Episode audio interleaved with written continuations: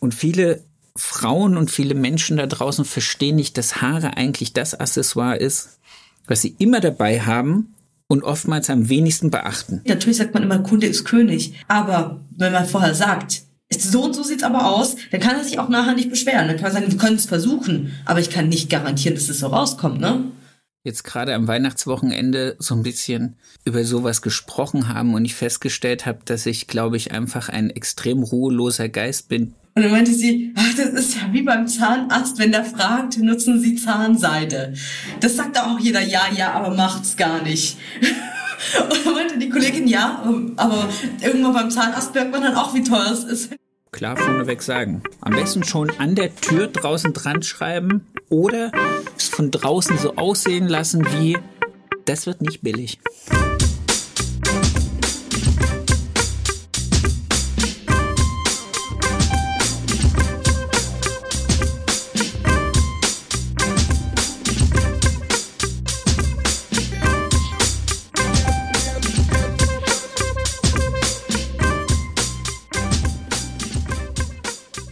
Erfolgsgeschichten mit Kamm und Schere. Susanne interviewt Sebastian Jödecke. Hallihallo, herzlich willkommen. Falls ihr jetzt denkt, Mensch, huch, was ist mit Sebastian passiert? Im Keine Angst, der ist nicht wieder im Stimmbruch. genau, ist er nicht, sondern ich bin die Susanne. Das hier ist die 99. Podcast-Folge von Erfolgsgeschichten mit Kram und Schere und deswegen wird Sebastian heute von mir interviewt. Hello. Wir müssen noch ganz, ich schon gehört. Wir müssen noch ganz kurz dazu sagen, wer du bist und woher wir uns kennen, weil die Okay. Susanne ist nämlich äh, gar kein unbekannter Mensch, sondern die liebe, wunderbare ehemalige Podcast-Kollegin von mir von Radio Energy, wo sie erst die Morning Show Ja. und dann äh, den, den, den Vormittag moderiert hat. Und Ja, genau, wir anderthalb Jahre zusammen selber für Energy Mhm. einen Podcast gemacht haben. Herrlich ehrlich. Genau, und das war so schön und ich habe sie gebeten, für diese 99. Folge von Erfolgsgeschichte mit Schere mich zu interviewen, weil ich gedacht habe, es wird endlich mal Zeit, dass ihr den, die Person dahinter kennenlernt. Und da ich keine besser ausgebildete finden konnte, der ich Oh. vertrauen würde, mich zu interviewen, damit das hinterher nicht völliger Gossip wird, darf die Susanne. Also das machen. Selbstgespräche wären keine Option gewesen, oder? Nee, das habe ich mal beim Bügeln hier nebenbei probiert. Das ist gar nichts. Das habe ich alles gelöscht. Eigenartig gewesen. Also ich sage auf jeden Fall schon mal herzlichen Glückwunsch zum äh, 99. Wie fühlt es sich an, so als Podcast-Opi? Wahnsinnig. Total. Ich habe jetzt schon äh, Datterkreis-Augenringe vom vielen Telefonieren und Interviews führen. Nein, es ist super. Es ist echt super. Müsst ihr deine Ohren quasi Augenringe, nein, Ohrenringe haben. Ohrringe. Ich glaube, das heißt Ohrringe. Okay, das ist irgendwie ein bisschen eigenartig, aber lassen wir das einfach so dahingestellt. Also mit deinem Branchen-Podcast, du hast jetzt schon so, so ein bisschen eine Nische gefunden und ich freue mich auf jeden Fall heute Teil davon zu sein. Danke, dass du und, mitmachst. äh, mit dir darüber zu sprechen und jetzt eben, so wie du es gesagt hast, normalerweise bist ja du derjenige, der die Fragen stellt und äh, der die Leute löchert. Deine Stimme kennen die meisten in- und auswendig und jetzt ähm, sollen sie dich ein bisschen besser kennenlernen. Ja. Ich bin gespannt. Und deshalb, lieber Sebastian, stell dich doch ganz kurz mal vor, wie lange bist du Friseur für alle, die es nicht wissen und wie lange schon selbstständig? Äh, Friseur bin ich seit jetzt diesem Jahr 25 Jahre. Also vor 25 Jahren habe ich meine Ausbildung begonnen. Und selbstständig bin ich im März 14 Jahre. Wow. Gott. Das heißt, dein Salon in Ludwigsburg gibt's dann auch schon so lange. 14 Jahre. Genau an der Stelle. Seit 14 14 Jahre. Am 8. März, Uh, am ist Muttertag. Nee, nee, Weltfrauentag Kleines ist das. Jubiläum nächstes Jahr. Kleines. Übernächstes Jahr ist dann Kleines. 15. Oh mein Gott, 15 Jahre. In Ludwigsburg hast du eben deinen Salon, haben wir ja gerade schon angesprochen. Ähm, ich kann es ja nachvollziehen, warum Ludwigsburg. Ich habe ja da gearbeitet, eben beim Radio, da haben wir uns kennengelernt. Aber du kommst ja eigentlich überhaupt gar nicht aus der Ecke, bist ja keine Schwabe, bist ja eigentlich Neigschmack da. Richtig. Warum hast du dich denn eigentlich für diesen Standort entschieden? Für Ludwigsburg? Ähm, das liegt eigentlich daran, dass ich, also als wir, also ich habe ja im Harz gelernt und bin dann nach Hannover gegangen im Jahr der Expo, also 2000. Für alle, die jetzt nach 2000 geboren sind, werden nicht wissen, dass Deutschland mal eine Expo hatte. Und bin dann 2003 mit meiner Frau hier runtergekommen, um einen guten Freund zu besuchen. Und da haben wir uns allen Ernstes in Bietigheim verliebt, also in das Örtle. Und dann hat sich ein Jahr später die Möglichkeit ergeben, dass wir nach Ludwigsburg, Bietigheim gezogen sind. Und dann habe ich fünf Jahre für einen sehr, sehr tollen Friseur arbeiten dürfen in Ludwigsburg. Helmut Hoffmann hieß der Mann oder heißt der Mann. Ähm, und habe in dem Laden nochmal irgendwie alles für mich, was die, das Handwerk angeht, neu entdeckt. Also neu Haare schneiden gelernt, neu das Thema Ästhetik, Visualisierung, Haare.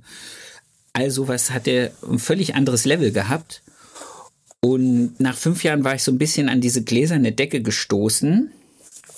Dass es einfach nicht mehr weiterging und dass man halt irgendwie in dem Salon gut eingelebt war und dass man äh, gut ausgebucht war und zu tun hatte. Und dann hat sich halt einfach nach meinem Meister irgendwie die Frage gestellt, was jetzt? Gehe ich zur Industrie? Mache ich mich selbstständig? Bleibe ich da, wo ich bin?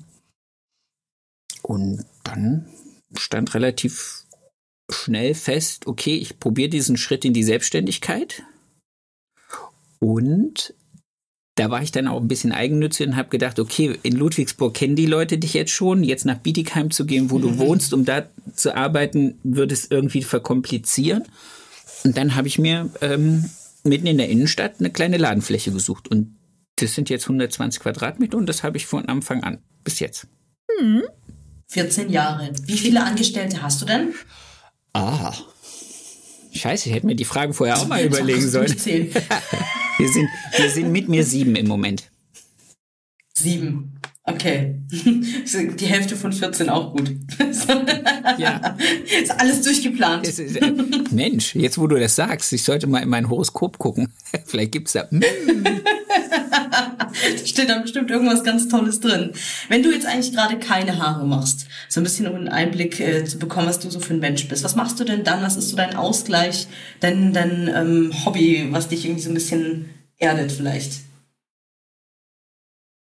Der Blick, den solltet ihr jetzt sehen. Stimmt, sonst sitzen wir nebeneinander. Ähm, Hobbys habe ich eigentlich keine.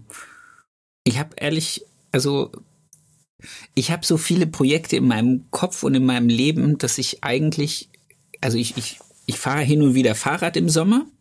Also hin und wieder heißt dann so, setz mich auf das Ding und fahre irgendwie paar Kilometer Neckar lang, aber ich treibe nicht regelmäßig Sport. Was ich jetzt seit einem guten Vierteljahr regelmäßig mache, ist meditieren, um den Kopf ein bisschen zu organisieren und klar zu kriegen. Und ansonsten bin ich neben dem Salon ja mit dem Podcast beschäftigt, aber auch noch lokalpolitisch. Und das auch nicht unter Ich habe gar keine Hobbys. Ich mache eigentlich überhaupt gar nichts nee, nebenbei. Das ist so wie, ist wie diese Streber früher in der Schule. Kennt ihr die? Die haben dann gesagt so, oh, ich war so schlecht. Ja, genau. Das war Und dann warst du eine 1 minus. Ja, genau. genau so. Ich, ja, ich habe ich gar keine Hobbys. Ich mache bloß dies, das, jenes. genau.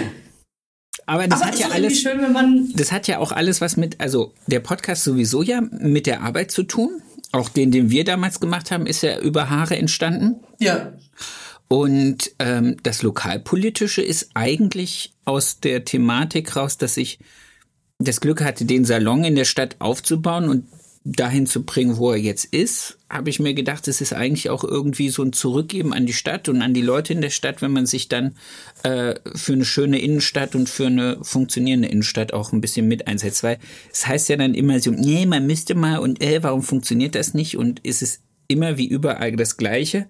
Es muss auch einen Doofen geben, der sich dann mal hinsetzt und sich dann wie in so einem Elternbeirat oder was weiß ich, Klassensprecher sein, einfach auch engagiert. Nur dann passiert was.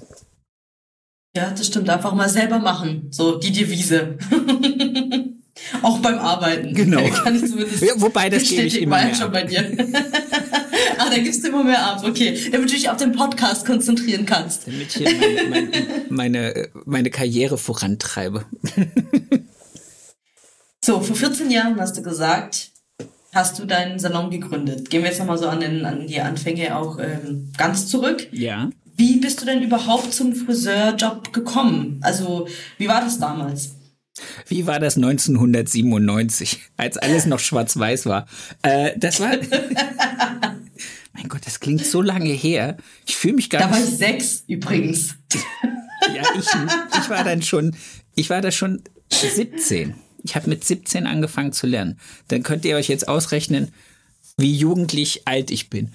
Ähm, wie war das? Also ich war, das war eine Zeit, wo, ich komme ja aus dem Osten Deutschlands, aus Thüringen, wo es gar nicht so einfach war, eine Ausbildungsstelle zu finden. Also wenn ich heute mir überlege, ähm, wie sehr sich dieser Arbeitnehmer-Arbeitgebermarkt gedreht hat, war das damals bei uns so, dass es echt schwierig war, weil auf jede Lehrstelle kamen mindestens drei bis vier Auszubildende. Und ich habe, glaube ich, drei oder vier Schulpraktikas gemacht, bis mein Papa dann irgendwann mal gesagt hat, so, äh, Junge, das ist mir alles zu blöd mit dir. Entscheid dich.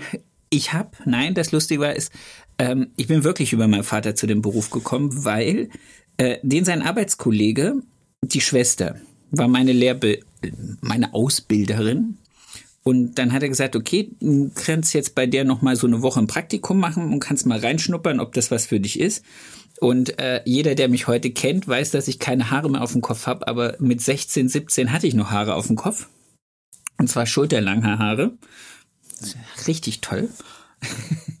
und ähm, Annette hat mir damals in dieser einen Woche Praktikum echt viel gezeigt. Ich durfte schon viel machen. Und dann habe ich einfach entschieden, so, und jetzt kommt was ganz Blödes und Pragmatisches. Ich habe gedacht, okay, im Gegensatz zu meinem Bruder bin ich immer drin. Ich habe immer nette Gespräche, nette Frauen um mich. Und ich habe so eine zweite Mama, die sich den ganzen Tag um mich kümmert. Das mache ich. Das ist einfach cool. Ich glaube, ich werde Friseur. Besser kann es mir eigentlich nirgendwo anders gehen. Und äh, das war der Einstieg. Das war ein ernster Einstieg. Und da habe ich dann auch drei Jahre gelernt. Und dann hat sie aber gesagt, okay, äh, Sebastian, hier am Rande des Harzes als Junge kriege ich dich nicht verkauft. Also das ist einfach, zur damaligen Zeit war das schwierig. Und das war das Jahr, wo die Expo war. Das war das Jahr, wo ich meine Frau vorher kennengelernt habe. Und dann habe ich gesagt, gut, dann ziehe ich nach Hannover zu Anja und Attacke. So bist du dann quasi ausgeflogen. Dann bin ich, dann bin ich erstmal nach, nach Niedersachsen, habe Hochdeutsch gelernt, damit man mich auch versteht. Also ich habe zumindest keine Probleme damit. Ja, ich hoffe ihr auch nicht. Wäre ein bisschen schwierig sonst so als Podcast-Zuhörer. Ach nee, das, das, das Dialekt macht ja auch irgendwie Persönlichkeit aus. Aber ich habe damals festgestellt, dass, und ja. das war, das war so ein, das war auch so ein Moment, wo ich dann gedacht habe, puh, äh, ist ja auch nicht so lange nach der Wende gewesen. Das waren dann nach der Wiedervereinigung ja knapp zehn Jahre. Und ich bin dann wirklich auf einem richtig blöden Kunden getroffen, der reinkam, der hat mich reden hören und hat dann gesagt, so, äh, noch so ein Ossi, äh, ich gehe lieber zu deiner Kollegin da nebenan. Und ähm, die hat ihm dann die Haare geschnitten und hat ihm dann, als er fertig war. Hoffentlich irgendwie pink drauf gemacht. Nee, gar nicht, gar nicht, gar nicht. War, war relativ reserviert, aber hat ihm halt die Haare toll gemacht und dann beim Gehen sagte sie so zu ihm, äh, dass sie übrigens aus Magdeburg ist und dass sie es nicht so geil findet, dass jetzt hier die Leute, nur weil sie Ossis sind, so runtergemacht werden. Und dann bin ich zu ihr hin und habe gesagt, ich so, das, hä, hätte ich nie gedacht, dass du aus Magdeburg bist, das hört man dir gar nicht an. Und dann hat sie gesagt, sie hat sich das relativ schnell abgewöhnt. Und dann hat's, ich weiß nicht, es ging bei mir dann auch relativ schnell, dass ich ähm, versucht habe, nicht mehr Dialekt zu sprechen. Und dann hatte ich auch keine Probleme mit Kundschaft. Und andersrum ja, war es dann. Du bist halt auch als immer sehr nah dran an, an ja. den Menschen, ne? Ja, und du hast immer, Aber du, du kannst immer mit Leuten zusammenkommen, die, die dich aufgrund deiner Herkunft scheiße finden. Das ist, genau, das kann, kann überall passieren, egal ob es Dialekt ist oder sonst was. Also ich meine, äh, dementsprechend ist es gut, dass du dich davon nicht hast abbringen lassen. Nein, gar nicht. Ich, wobei, wobei das mit dem Dialekt kenne ich ja auch, ähm, beim Radio war das ja auch so, dass du das dir abtrainieren musst. Ist einfach so. Ja, ist, ist jetzt auch keine Hürde. Also, also ich finde jetzt nicht, wenn ich zu Hause bin und im Umfeld meiner, meiner Familie rede ich, glaube ich, auch wieder Dialekt. Und wenn ich ein bisschen zu viel getrunken habe, dann höre ich mich immer selber im Dialekt reden und denke dann, das klingt aber sehr komisch, was der da erzählt. Wer ist das denn? Wer, wo, wo kommt diese komische Stimme ja her? Ich. genau. Nee, und äh, das war, das war aber beides fachlich ähm, ein gutes Niveau, aber nicht das, wo, wo ich jetzt nach den vielen Jahren sein durfte und nach dem, was ich halt in Ludwigsburg nochmal gesehen und erfahren und lernen durfte. Ist es denn schon, also ich höre so ein bisschen raus, dass du immer mehr wolltest? Also warst du schon so ein Typ, der gesagt hat, immer noch mehr, noch mehr, ich möchte mich einfach nochmal weiterentwickeln? Ähm, weil du jetzt auch so, äh, als du gesagt hast, in Ludwigsburg bist du an die Decke gestoßen und dann immer einfach nochmal sich weiterentwickeln. Weil es gibt ja auch Leute, die sagen, ist fein für mich so, ich bleib jetzt auf diesem Niveau und das passt. Nee, das war irgendwie immer so der Anspruch.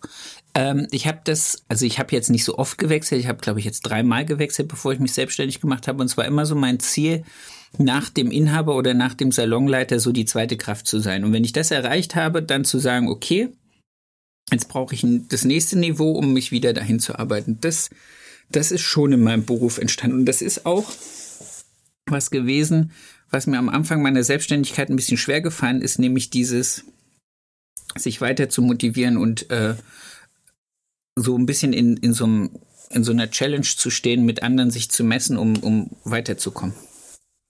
Es ist schon das habe Teil. ich mir jetzt auch gerade gedacht. Witzigerweise hast du es nämlich jetzt selber angesprochen. Weil wenn du dann nämlich dein eigener Chef bist, dann funktioniert das ja irgendwie nicht mehr. Wie misst man sich dann dann? Das ist, das ist echt nicht einfach gewesen. Und ich glaube auch, dass ich relativ lange ähm, gebraucht habe, da so eine gewisse Art Arbeitsmotivation zu entwickeln, trotzdem nicht einfach auf dem stehen zu bleiben, wo ich war oder vielleicht sogar noch abzufallen, sondern zu sagen, nee, das, was ich jetzt in den fünf Jahren nochmal an, an Qualität erreicht habe, auch durch die Meisterschule, also wobei die Meisterschule nicht an meiner Qualität was verändert hat, sondern die Meisterschule hat an meinem Mindset zu meiner Arbeit was verändert da dann einfach dran zu bleiben und dann zu sagen, okay, nö, unter dem mache ich es nicht. Weil ich wollte ja auch einen bestimmten Preis und der brauchte ja auch eine bestimmte Qualität. Und so. Ist es das was Einzige, in Anführungsstrichen, was bei dir dann durch den Meister noch kam? Da war es ja, ja, eigentlich ja, weil es war der Austausch mit den Kollegen, die in der Meisterschule saßen.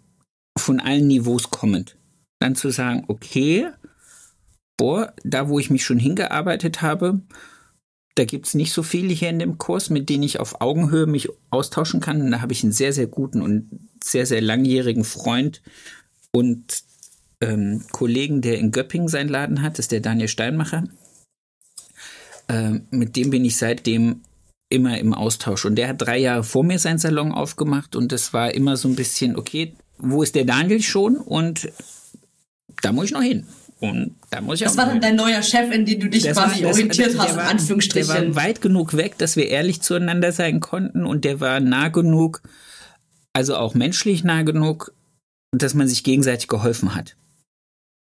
Und das war, das war immer so ein bisschen, da habe ich gedacht, so, oh. als ich den seinen Laden gesehen habe, habe ich gedacht, ach, das will ich auch haben. Ich glaube, das gefällt mir. Ich glaube, so möchte ich das auch. Und dann habe ich gedacht, okay, und jetzt bin ich an dem Punkt, wo ich meinen Laden aufmache. Ist das so ein bisschen vielleicht auch deine Philosophie, immer sich so ein bisschen was zu suchen, worauf du hinarbeitest? Oder was würdest du denn sagen, ist denn deine Philosophie auch für deinen Laden jetzt?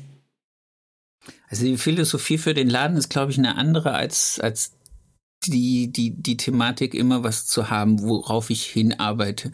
Es ist lustig, weil wir jetzt gerade am Weihnachtswochenende so ein bisschen über sowas gesprochen haben und ich festgestellt habe, dass ich, glaube ich, einfach ein extrem ruheloser Geist bin, der, glaube ich, nie zu Ende ist. Also auch dieses Thema, wie kann man Netzwerk für sich noch besser nutzen, um dann sowas wie diesen Podcast zu machen oder was weiß ich jetzt auch auf verschiedenen Events demnächst und äh, als, als Speaker zu sein und wieder noch das Netzwerk auszubauen und wieder Ideen zu kriegen, die man mit in den Laden oder ins Leben nehmen kann.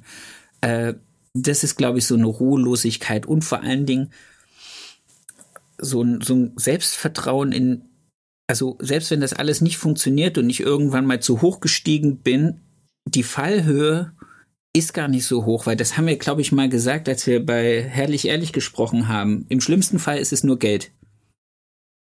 Ja. ja ähm, weil ich kann immer mit Haare schneiden Geld verdienen. Also mein Lebensunterhalt kann ich mit dem, was ich mit meinen zwei Händen, einem Kamm und einer Schere machen kann, immer.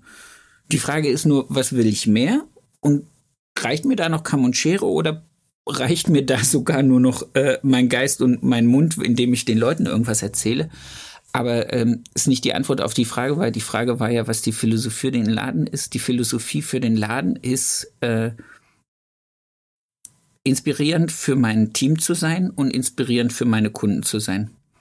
Und das meine ich jetzt nicht nur haartechnisch. Natürlich ist Haare primär der Grund, warum sie zu uns kommen und wir wollen sie inspirieren, sich neu zu sehen. Aber ich, und da kannst du mir wahrscheinlich recht geben, deswegen habe ich dich ja auch gefragt, ich führe relativ wenig dröge Gespräche über, also ich bin nicht so ein Gossip-Reder.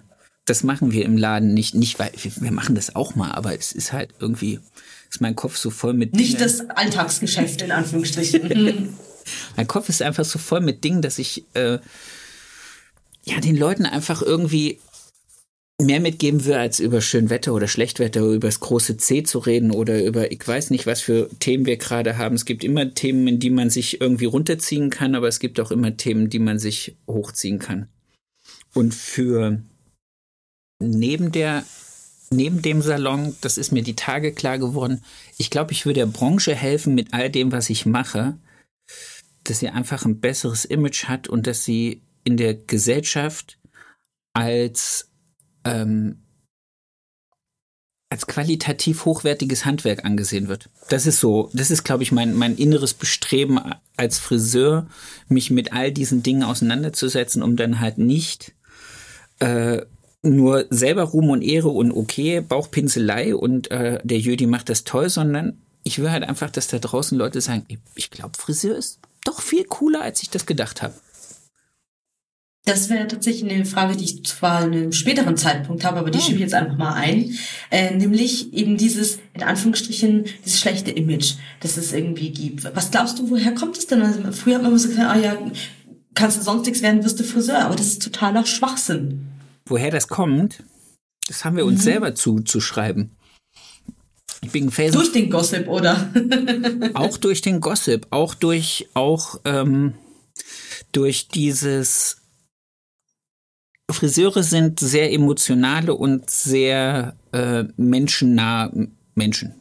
Das macht das Sinn? Ne, das, verstehst, was ich meine? Ja. Ja. Und Friseure neigen dazu, immer äh, mit jedem Best Buddy zu sein. Wir hatten das auch mal wegen dem Du und dem Sie. Du erinnerst dich. Ähm, und ich glaube, wenn wir Friseure verstehen, dass wir professionelle Dienstleister und Handwerker sind, und nicht unbedingt der beste Freund von unserem Kunden. Wir wollen das Beste für ihn, das ist nicht die Frage. Aber wir sind jetzt nicht dafür da, mit jedem Best Buddy zu sein. Und wenn wir das mal drehen, nämlich erstmal den Fokus auf, okay, die sind da wegen einer professionellen Dienstleistung und diese professionelle Dienstleistung hat einen Preis und ich mache nicht irgendwas, um jemanden Gefallen zu tun, und denke dann drüber nach, oh, möchte der das bezahlen, kann der das bezahlen? Ha, bin ich da jetzt nicht ein bisschen übers Ziel geschossen? Und die Denke ist, glaube ich, das Problem, warum wir in der Branche, also unter den Handwerkern nicht als Handwerker wahrgenommen werden. Mhm. Du würdest keinen Elektriker bestellen, du würdest keinen Installateur bestellen, der dir erstmal sagt, hey, ist alles so fein hier und schön, hast du es und das mache ich dir aber toll. Und wenn ich nachher aber feststelle, die Klospülung funktioniert immer noch nicht und der sagt dann, ja, es war ein bisschen schwierig, weißt du, ha, hätte ich das am Anfang gewusst, hätte ich dir schon gesagt, dass aber mh, hm, jetzt, ich komme noch mal und richte es, weißt du, das ist genau das, was wir in den ganzen herrlich-ehrlich Gesprächen hatten, wo es darum geht, zu sagen, redet Klartext mit euren Kunden, was geht, was geht nicht und versucht nicht irgendwas zu machen, was der Kunde vielleicht will, ihr aber wisst, dass es nicht funktioniert oder dann feststellt auf dem Weg dahin so, oh, ist aber schwierig. Das ist so, und, und dann wirkt's unprofessionell und dann ist es so, dass ich denke, dass viele Leute sich über, über dieses Best Buddy Ding irgendwie so, ah, jetzt kann es mir aber nicht böse sein, dass es nicht so geil geworden ist. Und das wirkt halt, und ich glaube, das ist das einer der Gründe. Mhm. Das ist, glaube ich, einer okay, der ja, Gründe.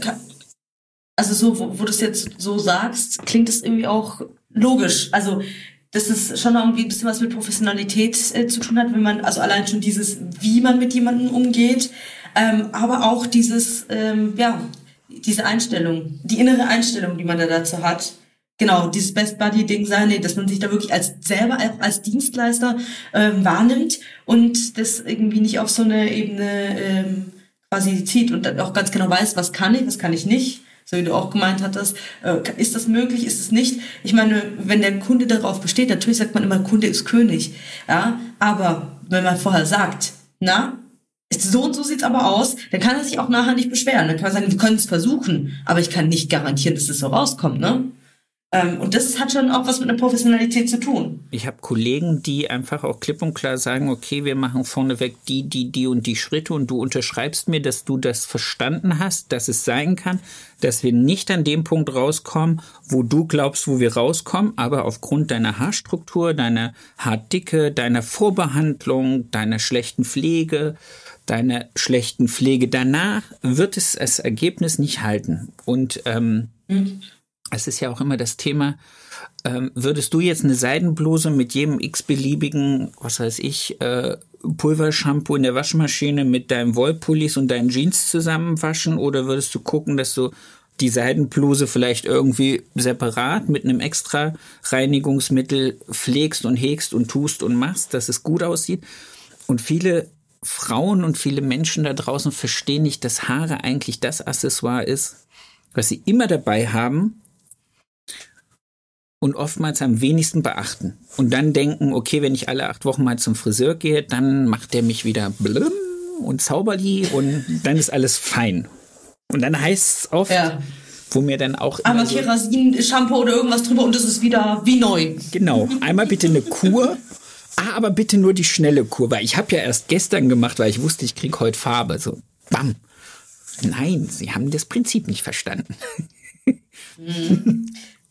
Da musste ich so lachen ähm, und muss diese Anekdote immer noch mal hier erzählen. Bitte. Als ich nämlich bei dir im Salon war, damals ja. warst du im Urlaub, da warst du zum Haare machen, zum Farbe machen so rum, war ich da und ähm, ähm, ich lag gerade an dem an dem Waschbecken und äh, neben mir eine Kundin und da meinte die äh, Kollegin, die gerade diese Kundin bedient hat, ja, ob sie denn auch regelmäßig äh, die Haare pflegt.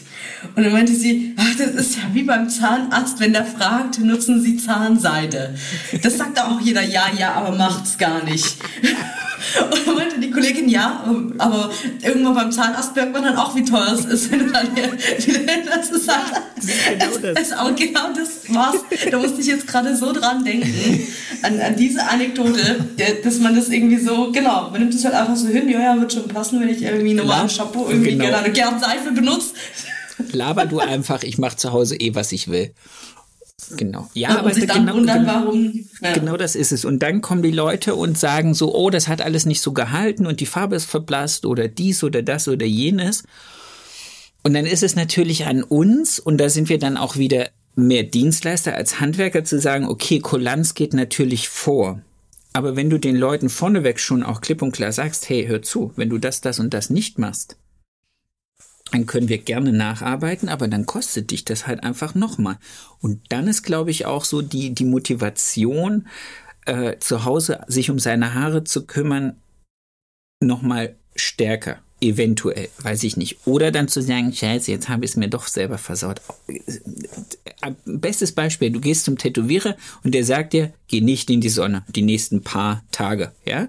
Und du dappst, und mit, du deinem, Und du dappst mit deinem neu gestochenen Tattoo direkt an Baggersee.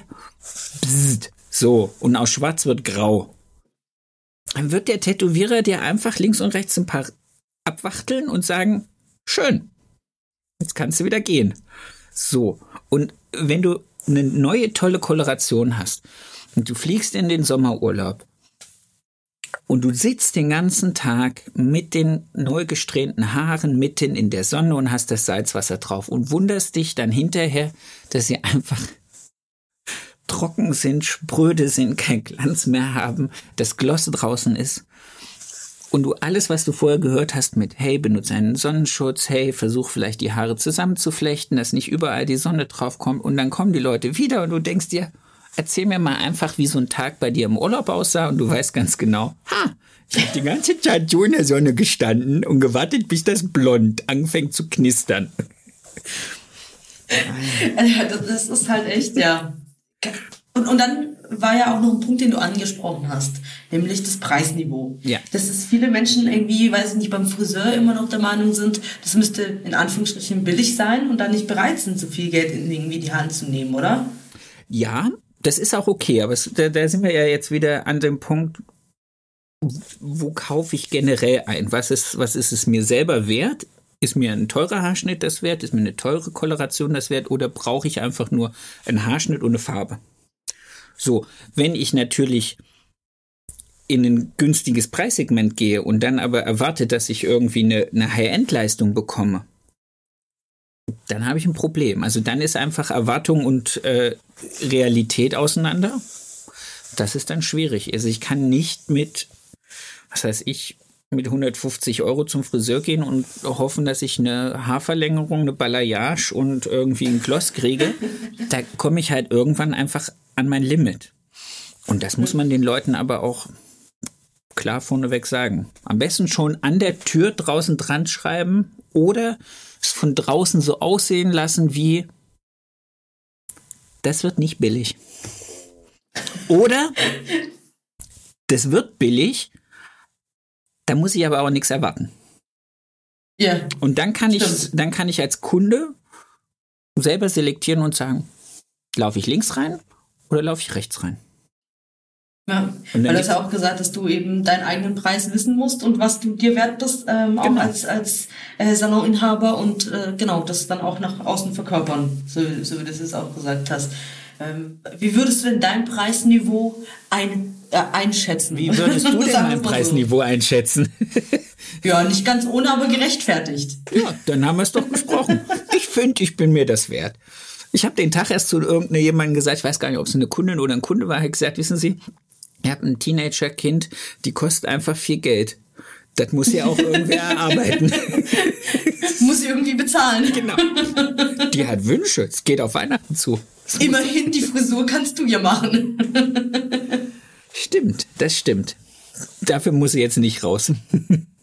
So, um dann aber auf das Preisniveau zu sprechen zu kommen, würdest du denn da deine, deine ähm, Qualitäten in Anführungsstrichen, also den Unique Selling Point, wo, wo ist dein Salon besonders ähm, gut drin? Kann man das so sagen? Worauf wird äh, der Kern gesetzt? Also wir, wir sind kernspezialisiert auf Pflege von blonden Haaren, auf blond generell und was mein Lieblingsschwerpunkt ist, ist einfach das Schneiden. So, also das ist um so sowas, wo ich für mich mich am, weit, am meisten weitergebildet habe in meiner Karriere und sozusagen den, den, den Anfangspunkt und da, wo ich jetzt bin, sagen kann, okay, da bin ich schon ganz, ganz, ganz, ganz gut. Gibt es denn eine Zielgruppe, die du für dich definieren würdest von eurem Ja. Salon?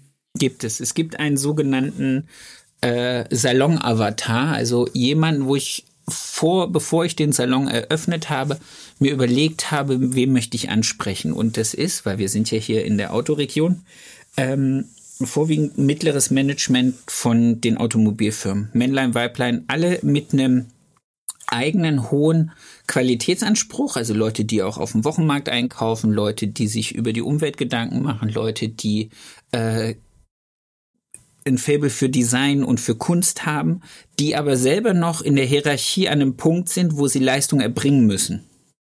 In Form von, ähm, ich wollte nie die Geschäftsführungsebene, die sind mir zu stressig, die sind zu, äh, zu wenig langfristig planbar im Sinne von Terminverschiebung und sowas, sondern ich wollte die Ebene darunter. Und ähm, wenn ich so tagsüber durch den Laden gehe und mal so in die Gespräche höre und gucke und sehe, wo kommen die einzelnen Kunden her, dann stelle ich schon fest, dass ich da immer noch relativ gut den Punkt treffe. Ohne Ich irgendwelche schön, Firmen zu nennen. genauso ist wie beim Radio. Da hast du auch deinen sogenannten P1-Hörer. Ja. Den, an dem machst du quasi das Programm fest und sagst dann halt, keine Ahnung, Daniela 30 und hast die halt mit ganz vielen ähm, äh, Dingen, so wie du jetzt auch eben ähm, den, den, Ja. den Wunsch äh, Besucher im Salon äh, quasi gespickt. So mit ganz vielen Charaktereigenschaften und wie, wie, wie ist die Person so. Aber das brauchst du auch. Und das ist aber auch wieder dieses Thema Professionalität, wo wir wieder auf unsere auf unseren Marktplatz Friseurwelt zurückkommen, wo ich sage, dafür sind da draußen viel zu viele, die da sich nie Gedanken drüber gemacht haben. Die hätten gern äh, Kunden XY mit dem Preisniveau Anspruch und mit der Technikwunsch, ähm, haben aber dann noch irgendwo so ein eine Lego-Bauklotz-Ecke für das Kind von der Kundin und noch irgendwie äh, Automotorsport für den, der gerade mal so reinkommt. Ähm, was so ein bisschen gewischt, gewischt, gemischt Warenhandel darstellt, wo man auch irgendwie versucht, jedes Preisniveau und Männlein, Weiblein und jedes Alter abzufassen, wo ich sage, okay, das kann ich machen, wenn ich mich als klassischer Familienfriseur deklariere. Und ich glaube, wir sind immer noch ein klassischer Familienfriseur, weil auch unsere Kundin und unser Kunde bringen ihre Kinder mit und bringen die gerne mit. Ähm, also auch zum Haare schneiden. Aber wir haben halt ganz klipp und klar gesagt, okay, das da ist einfach die Zielzielgruppe. Das sind die Leute, die bereit sind und auch die finanziellen Mittel haben, unseren Preis zu bezahlen. Und ich mache es nicht so wie vielleicht viele andere, die dann trotzdem sagen, na ja, wenn die jetzt nicht gewaschen werden will oder äh, nur ein paar Strähnen haben will oder nur dies und das, dass man dann wieder anfängt, an seinem Konzept selber zu rütteln. Das ist nämlich das Hauptproblem. Die meisten Menschen, die oder die meisten Friseure machen ihren eigenen Laden durch ihre eigene äh, Untergraben des Konzeptes wieder kaputt, indem sie, na ja, dann machen wir da halt nur so ein bisschen und dann zahlt die halt nichts oder zahlt nur dafür ein bisschen. Man kann das klar definieren. Man kann sagen, okay, Pony schneiden nach dem Haarschnitt ist Service, Konturen schneiden nach dem Haarschnitt in zwei Wochen Abstand ist Service. Dann ist das erledigt und dann ist das auch fair und ehrlich. Aber das hat halt immer was mit Professionalität zu tun. Wir kommen immer an denselben Punkt. Ja, also ich höre raus, das wäre quasi dein Tipp für jeden, der sich zumindest selbstständig machen möchte, sich ein ganz klares Konzept ja. zu überlegen und auch nicht zu sehr und ständig an diesem Konzept rumzurötteln, äh, dann, weil man sich sonst eben selber irgendwie auch unglaubwürdig macht, in genau. Anführungsstrichen. Genau. genau. Natürlich hm. muss man immer mal wieder überprüfen, ob das, was ich mir vorgenommen habe, ob ich das umsetzen kann. Gerade auch wenn ich Personal habe und gerade wenn ich neues Personal dazu nehme, zu sagen, okay, sind die Personen dann schon in dem Leistungsspektrum, was ich erwarte, oder muss ich da irgendwie noch so eine Junior sonstige Ebene einführen, wo ich sage, okay, neue, neue Leute starten erstmal da und dann kriegen sie Schulungen, um dann wirklich auf dem Niveau zu sein. Aber auch das kann ich ja klar in meinem Programm verpacken. Also ich kann ja genauso gut auch, was weiß ich, ähm, wie ein Sterne-Restaurant oder wie, wie, wie sonst sich irgendwas sagen, okay, wir haben ein Sieben-Gänge-Menü, wir haben ein Fünf-Gänge-Menü, wir haben aber auch nur ein Drei-Gänge-Menü zum Beispiel. Und je nachdem, wie ich irgendwie in den Abend starten will und was ist mir das wert, ich möchte in dem Raum sitzen, ich möchte die Atmosphäre genießen, ich möchte das Ambiente genießen, das möchte ich alles kennenlernen. Und dann starte ich aber vielleicht nur mit dem Drei-Gänge-Menü, weil ich mir sage, uh, jetzt auf sieben Gänge, uh, überfordert mich das? Ist das zu teuer? Äh, mag ich die ganzen Sachen überhaupt? Brauche ich das für mich? Und so kann man das ja bei sich auch machen. Und das Restaurant wird trotzdem nicht an mhm. seiner Karte, an seiner Ausrichtung, an seiner, äh, an seinen Gedanken zu, wo kaufen wir Lebensmittel, wie bereiten wir sie zu, wie möchten wir, dass der Gast sich fühlt, werden sie ja trotzdem nichts ändern.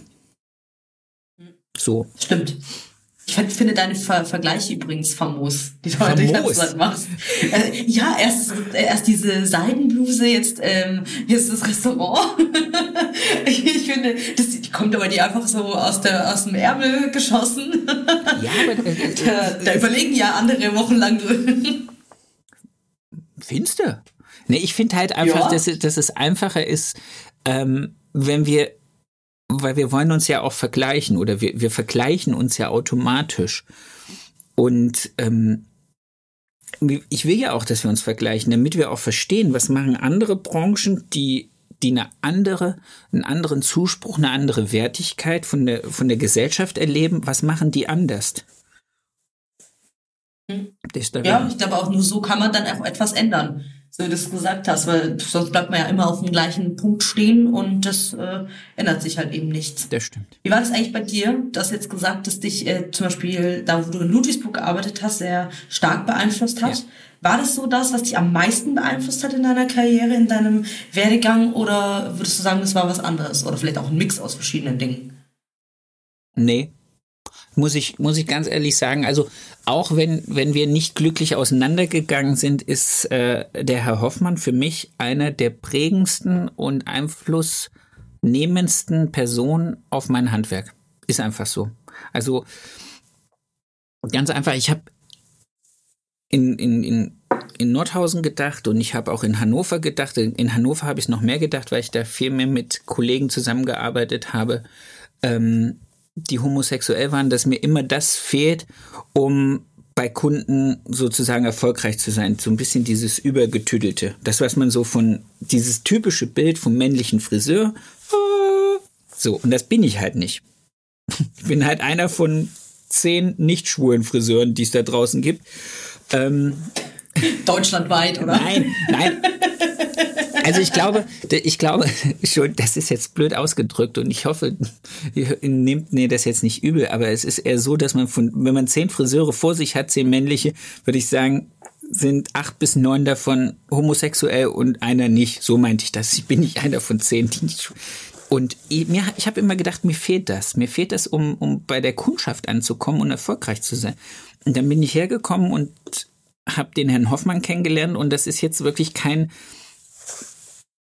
kein, keine Persönlichkeit als, als, als Person, die vor einem steht und groß ist und, und kräftig und so, sondern das ist eher so ein kleines, hageres Männchen gewesen, aber mit einem extrem wachen Geist und extrem intelligent intellektuell, also nicht nur klug, sondern auch intellektuell. Der hat mir was über Architektur erzählt. Der ist mit mir in, äh, in, in die Staatsgalerie nach Stuttgart gegangen. Der hat mich auf Seminare geschickt, um, um Basiswissen für das Haare schneiden zu lernen.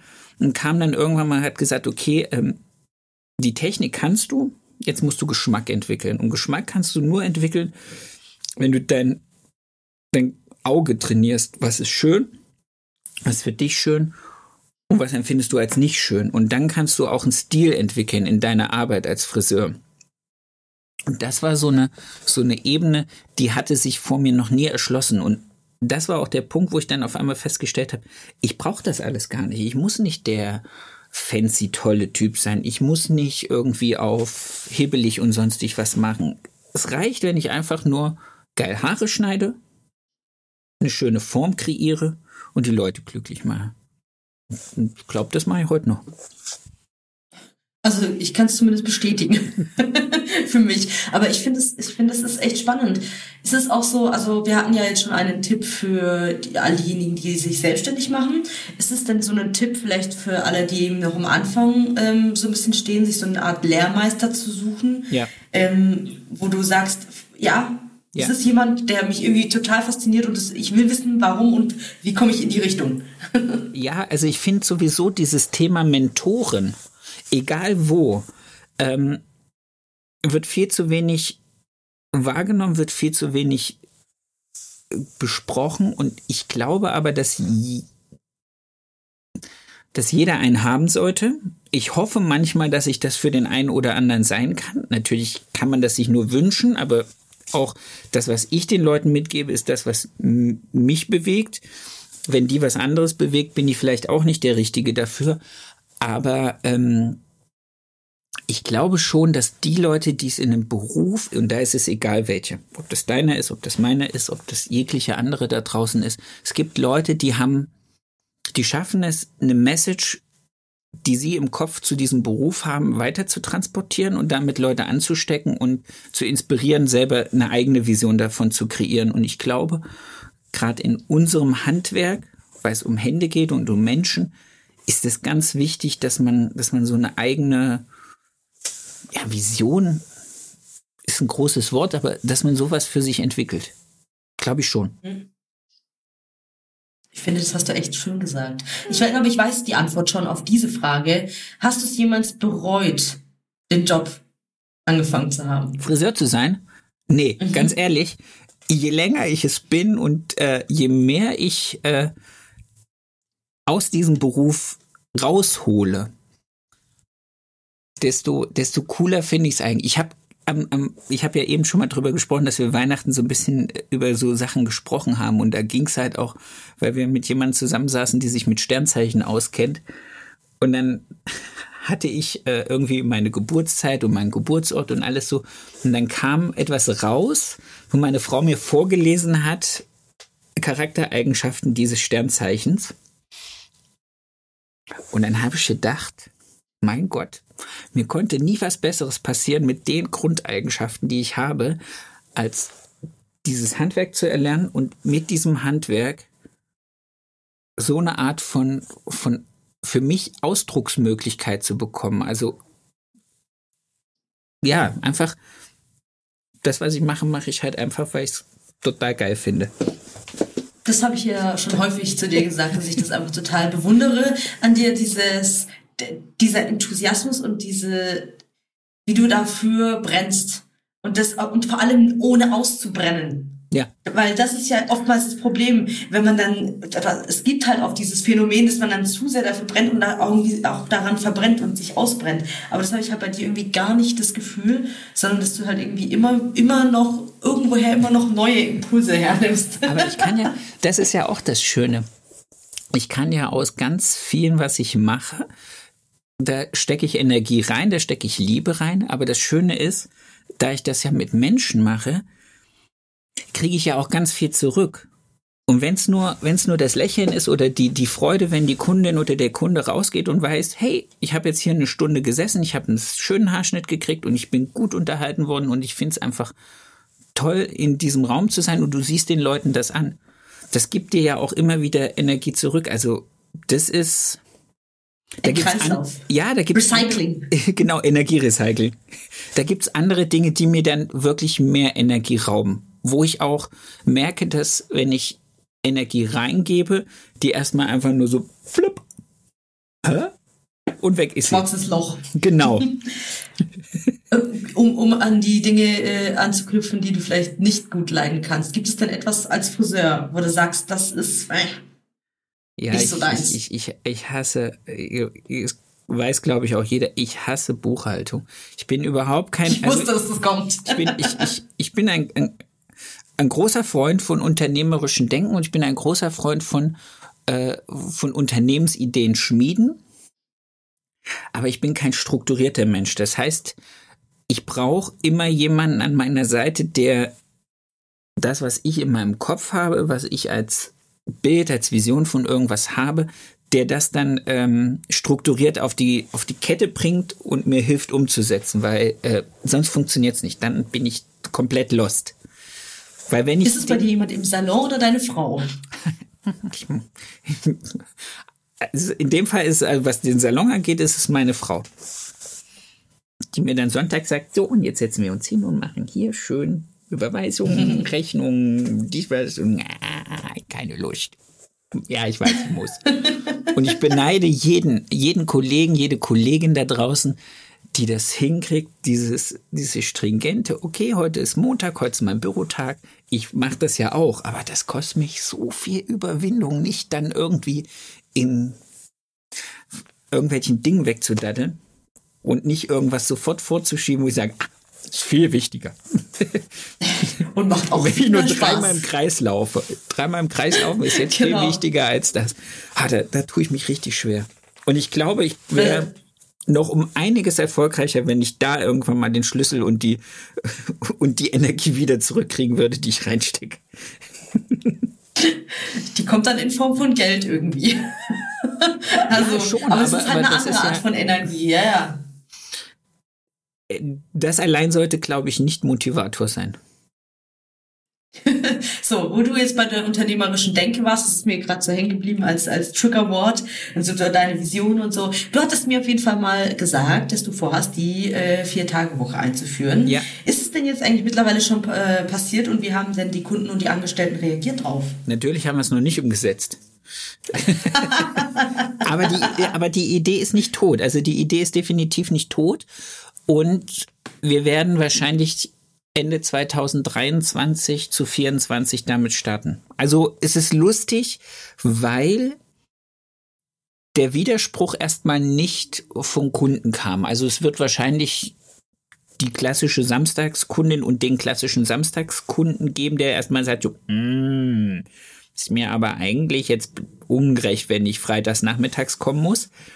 Aber, und das ist, glaube ich, so ein Phänomen der Zeit, ähm, wir merken ja alle, dass du heute nicht mehr einfach so ins Restaurant reinlaufen kannst, wenn dir gerade danach ist, weil entweder ist kein Tisch reserviert oder mhm. aus Versehen mal Schließzeiten. Auch sonntags nachmittags bei uns in Ludwigsburg gibt's das ja auch.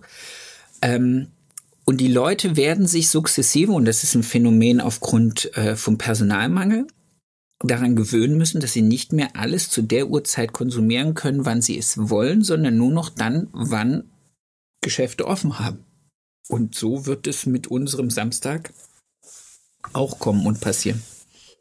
Deswegen. Und warum hast du dann äh, in dem Fall ein Jahr Vorbereitungszeit?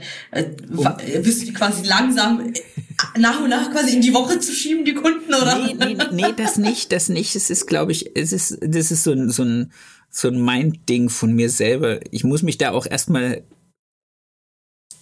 also A muss ich mein Team mitnehmen und B muss ich natürlich auch mit mir selber darüber im Klaren sein, weil das sind natürlich so Schritte wie auch Preiserhöhungen, dass man einfach erstmal, okay, bin ich selber safe damit? Kann ich komplett dahinter stehen?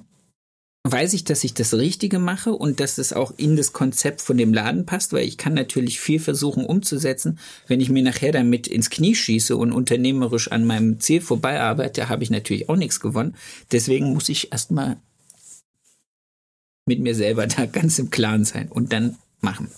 Arbeit kommt. Ja, Arbeit aber es ist doch auch schön, dass du sagst, äh, genau, dass du dann halt einfach die Zeit brauchst, das alles zu erarbeiten, damit es Hand und Fuß hat und nicht einfach quasi zack, bumm, umzusetzen und dann zu merken, oh, das war jetzt doch nichts. Ja, ja. Aber das hat man ja eben auch schon mit dem, mit dem Konzept. Du musst halt auch immer wieder gucken, bist du noch auf dem richtigen Weg? Was, was, was, wenn du justierst, justierst du? Wie prüfst du nach, ob es funktioniert oder wie stellt man dann fest? Und ich habe relativ wenig Unlust festzustellen, dass wenn ich den Samstag schließe, mein Unternehmen nicht mehr funktioniert. So. Ja. Eben, das ist ja dann für dich und für deine Angestellten gleich, also das ist ja gleich mehrere Ebenen, äh, die es dann betrifft. Würdest du denn vielleicht noch den schönsten Kundenmoment mit uns teilen? Oh Gott, also du genau diese Energiegeber. du kannst doch jetzt nicht mit einer meiner eigenen Frage um die Ecke kommen. Doch. Ah, Kacke. Natürlich. Äh, äh, boah, ich habe ehrlich noch, ich habe so viele gehört, ich habe noch nie drüber selber nachgedacht. Es gibt eigentlich nur mein schönster Kundenmoment ist wie leider wie der von vielen anderen ähm, einer, wo man merkt, wie nah Menschen an einem sind. Und ähm, das ist viele, viele Jahre her. Das ist der erste, der mir jetzt einfällt, wo ich nie drüber nachgedacht habe. Und zwar hatte ich von der Kundin, die heute noch zu mir kommt, der ihr Ehemann war an diversesten Krebserkrankungen erkrankt und ähm, ich fand das immer wieder faszinierend. Der kam sah nicht gut aus, hat sich die Haare schneiden lassen und hat immer mit einem Optimismus über die anstehende Behandlung gesprochen, dass ich immer gedacht habe, wo zieht er diese Lebensfreude her? Wo, wo, wo hat er diese Kraft her, immer wieder zu sagen, hey Sebastian, ich gehe das jetzt an und jetzt ist äh, das und das. Und dann kam er das nächste Mal und hat gesagt, und wie sieht's aus? Ja, ganz gut, aber man hat jetzt bei der Nachuntersuchung festgestellt, da ist auch noch was gewesen. Und dann denkst du immer, oh Gott, dem Himmel, der arme Kerl. Ja, und äh, irgendwann kam dann nur noch sie. Und ähm, ist eigentlich nicht der schönste Kundenmoment, aber es ist so der, der eine von denen, die, die, immer, die immer da geblieben sind. Und ähm, das ist halt auch, warum ich natürlich auch verstehe, warum wir als Friseure den Menschen so, so nah sind und ähm, Menschen uns auch brauchen für ihr eigenes emotionales Wohl. Ähm, was jetzt nicht dem kompletten Widerspruch zu dem stehen soll, was ich vorhin gesagt habe mit Professionalität, aber es, es ist halt, also wir, wir kriegen auch schon viel mit von Menschen und das ist schön und das ist gut und manchmal ist es halt einfach nicht so schön. Und deswegen hatte auch ich einmal So ein Moment, der mir am nachdrücklichsten also geblieben ist. Es ist schon so, so ein, ähm, wie soll man sagen, wie so ein Seiltanz. Äh, so an, an einer Grenze, wo es dann halt eben man halt aufpassen muss, nicht runterzufahren und nicht zu überschreiten, so für sich zu oft, aber wo man ja trotzdem sowieso die Umwelt wahrnehmen muss ja auch, äh, um quasi gut zu sein in dem, was man tut. Ja. So, das ist, was mir jetzt da dazu eingefallen ist. Gibt es denn, also wir haben ja jetzt quasi sowohl für Azubis als auch für Leute, die einen Salon öffnen, eröffnen möchten, schon Tipps gesammelt, aber vielleicht abseits von denen, die du bisher genannt hast, noch irgendetwas, wo du sagst, das möchtest du ähm, angehenden oder schon Friseuren, die im Beruf sind, mitgeben? Ja. Und zwar immer sich Leute zu suchen und nach Friseuren oder Kollegen suchen. Da kommen wir ein bisschen wieder auf dieses Mentorenthema zurück. Nee, sie machen es anders. Leute, die ihr da draußen seht, über Social Media, über was auch immer, die ihr inspirierend findet, seid so mutig und schreibt die einfach an, weil das ist was, was ich jetzt über den Podcast gelernt habe. So Friseure sind Menschen, die gerne über ihre Arbeit sprechen und sich wirklich sehr gern gebauchpinselt führt, wenn man sie drauf anspricht und das ist auch gut so. Ähm, aber jeder kann davon lernen und wenn ihr jemanden Inspirierenden da draußen festgestellt habt oder gefunden habt, seid so mutig, schreibt die Person an und fragt sie, wie sie das und das macht. Und die wird mit Sicherheit nicht sagen, sage ich dir nicht, sondern die wird helfen. Das, so sind Friseure dann Gott sei Dank alle. Ja, das ist so ein Tipp, den ich find mitgebe. Finde ich aber schön, wie so eine große Familie, die sich gegenseitig auch unterstützt. So könnte das, sie äh, sein, könnte sie allen Ernstes sein. Vielleicht ist es so deine mal. Wunschvision? Ah, das wäre jetzt, das, das wäre ja, da hätte ich ja so eine Jesus-Mission. Nee, das wird's wahrscheinlich nicht. ähm, schön wär's, und viele, viele arbeiten daran, dass es wirklich eine große funktionierende Community wird. Ähm, schwierig daran ist immer nur, dass wir ja alles oftmals Einzelkämpfer im Sinne von Einzelunternehmern sind, die auch ein ziemlich großes Ego vor sich hertragen, was auch völlig okay ist. Ähm, ich glaube einfach, wir, wir sind alle gleich gut dran, wenn wir feststellen, dass, dass wir alle, jeder für sich in seinem Salon an dem Image des Friseurs arbeiten kann, um es in der Gesellschaft. Und dann kann auch ein größeres Gemeinsames sein, weil nur die, die jetzt aus ähm, Eigenliebe und, und ähm, ja, aus, aus so einem höheren Gedanken heraus irgendwie Initiationen machen, um gesagt zu sagen, wir müssen irgendwie gemeinsam sein, schreckt dann doch vielleicht auch den einen oder anderen, der ganz allein in seinem kleinen Salon in irgendeinem Ort an irgendeiner Straßenecke ist, vielleicht ab und denkt sich so, oh, dahin komme ich eh nie. Ich muss mich hier um meine eigenen kleinen Themen kümmern. Ich glaube, so ist der richtigere Ansatz dieses Imageproblem, ist es dann ähm, deiner Meinung nach die Lösung, eben einfach an die Öffentlichkeit zu gehen und so wie du es jetzt auch machst, einen eigenen Podcast, beziehungsweise hat es ja zwei Podcasts zu machen und darüber zu sprechen oder wo, also ja. umzusetzen? Ja, glaube ich. Ich glaube auch ganz fest, und das ist so ein, so ein Wunschprojekt von mir, äh, was ich irgendwann mal umsetzen werde. Ähm, sowas ähnliches wie diese, wie diese wirklich herausragenden Kochsendungen für Köche, die das Image von Köchen besser gemacht haben, auch dafür zu sorgen, mal weg von diesen TV-Formaten, die sich um verhunzte Haarschnitte, verfärbte sonstig irgendwas oder wie auch immer kümmern, einfach mal zu sagen, nee, lass uns doch mal über über Professionalität, über Qualität, über Mindset sprechen. Lasst uns mal drüber sprechen, was, was denken sich die Leute dabei, ähm, anstatt nur so immer diese, diese, also auch Fernsehen funktioniert ja oftmals über dieses Trash-Thema und dann sind wir wieder so in dieser, ah, guck mal, da, der, der Haarschneider, der, der den ganzen Tag mit, dem, mit den Leuten über das Wetter unterhält. So. Also es braucht ein bisschen was Größeres und was, glaube ich. Aber vielleicht ist das auch nur mein völlig übertriebene Blick auf die, auf die Branche und wir brauchen viel, viel weniger. Aber ich würde es drunter nicht machen wollen. ich, ich fände es irgendwie spannend, wenn da irgendwann so ein Fernsehformat käme. Deutschland sucht den Superfriseur in Anführungsstrichen. Nur nicht halt so trashig wie Ja, DSDS. genau. Ja. Sowas finde ich cool. sondern qualitativ.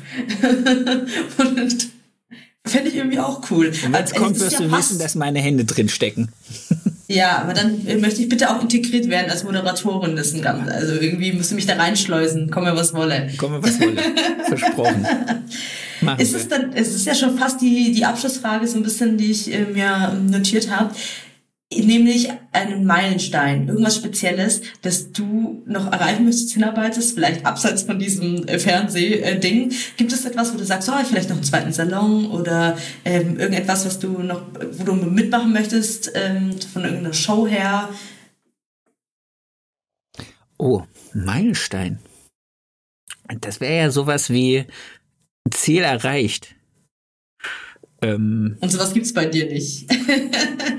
weiß ich nicht. Äh, ich wäre schon gern mal, und da, wär, da arbeite ich dran, ja, das sage ich jetzt auch ganz ehrlich und offen und das werde ich auch irgendwann mal erreichen. Ähm, es gibt den German Hairdress Award oder Hairdress Award für Deutschland, Österreich, Schweiz. Da würde ich gern mal mitmachen für, also da mache, habe ich schon mitgemacht, aber da würde ich gern mal, da würde ich auch gern mal gewinnen, ja. Das ist geil. Das ist so eine schöne Statue, die hat so ein, so ein Logo in der Hand und dann sieht die aus wie so eine, wie so bei so einem Rolls-Royce, so eine, so eine, mit so einem Engels. Das ist, das würde sich gut auf meinem Dresen vorne machen. Das würde mir auch schönes Ego streicheln. Also wie ich dich kenne, schaust du das wirklich. Danke, dass du heute so offen warst. Bitte. Ich hoffe, es war nicht allzu komisch, der, nicht. dass du heute derjenige warst, der quasi die, die Antworten gegeben hat, statt die Fragen zu liefern. Ich danke dir, dass du dir die Zeit ich- genommen ich hast. freue mich, dass es heute geklappt hat mit uns. Wie immer schön. Am liebsten im eigen nochmal im Studio, aber das werden wir vielleicht nochmal wann anders hinkriegen. Sehr schön. Ich danke, dir, 200. dass du, ich danke dir, dass du mir geholfen hast. Dabei. Tschüss. Tschüss.